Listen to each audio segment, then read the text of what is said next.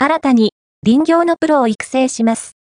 山梨県は農業に加え林業の担い手を育成しようと、県立農業大学校に林業の実務が学べる森林学科を新たに設置し、県立農林大学校に名称を変更しました。